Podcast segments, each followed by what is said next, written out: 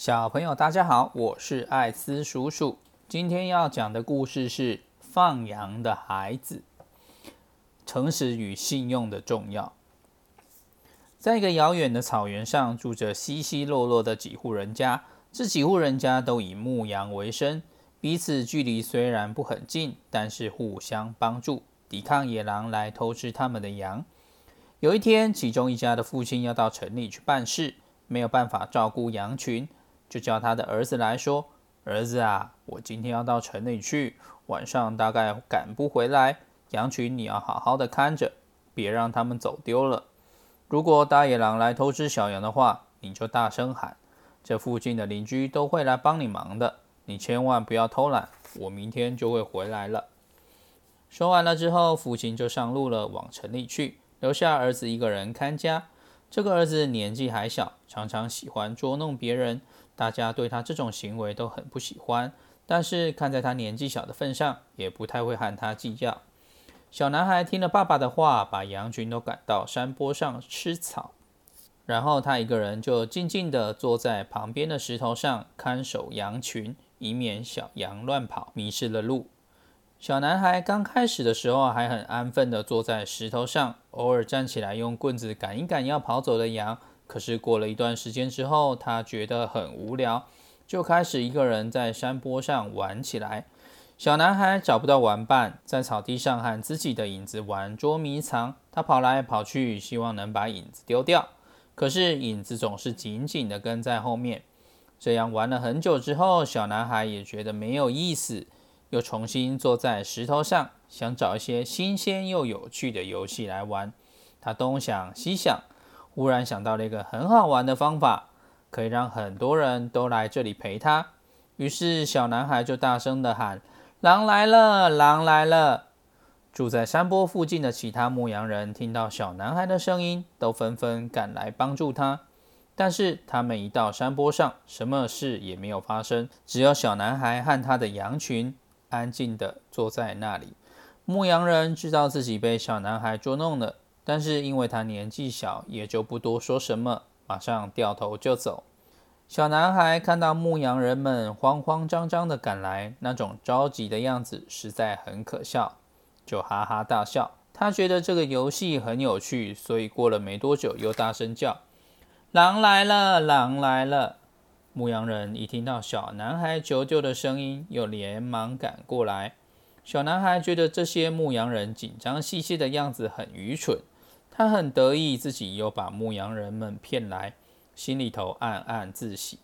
其中一个牧羊人很生气地说：“哼，我们再也不会帮助你上你的当了。”说完，牧羊人们都怒气冲冲地走了。这一回，野狼真的来了。他一扑下去就咬死一头羊，牧羊的男孩又急又怕的在山坡上拼命喊：“狼来了！大野狼吃掉我的羊啊！救命啊！”可是牧羊人们以为他又要骗人，再也不理小男孩。结果他的羊群当然就被狼吃光光了。这个故事要告诉我们什么呢？诚实才会得到别人的帮助和信赖。还有就是一个人的信用是非常重要的。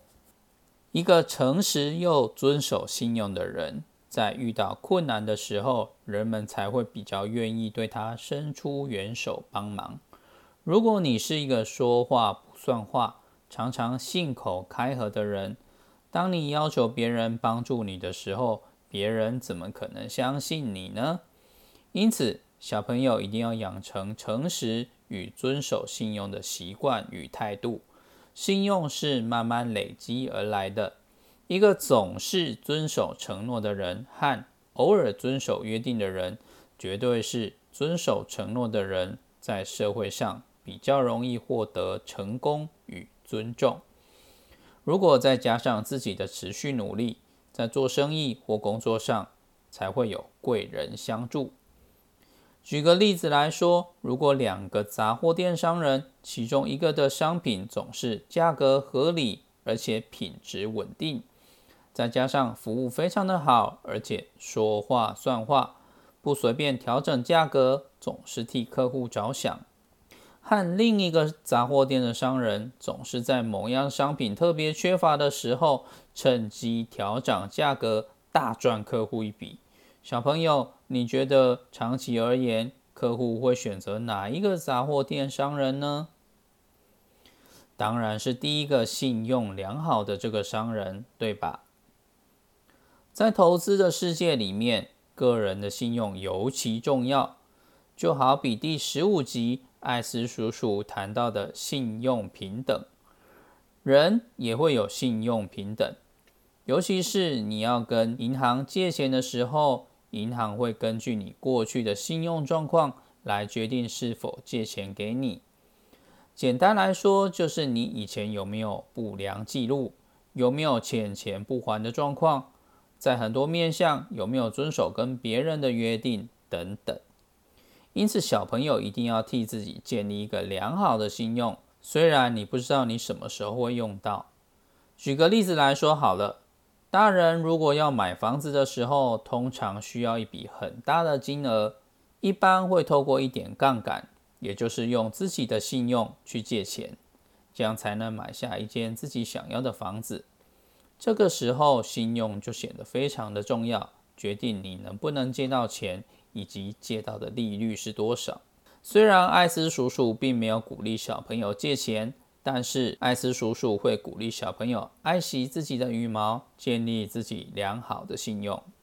最后引用巴菲特爷爷曾经说过的一句话：一个人可以花十年去建立他的名声，但是却可以在五分钟之内失去。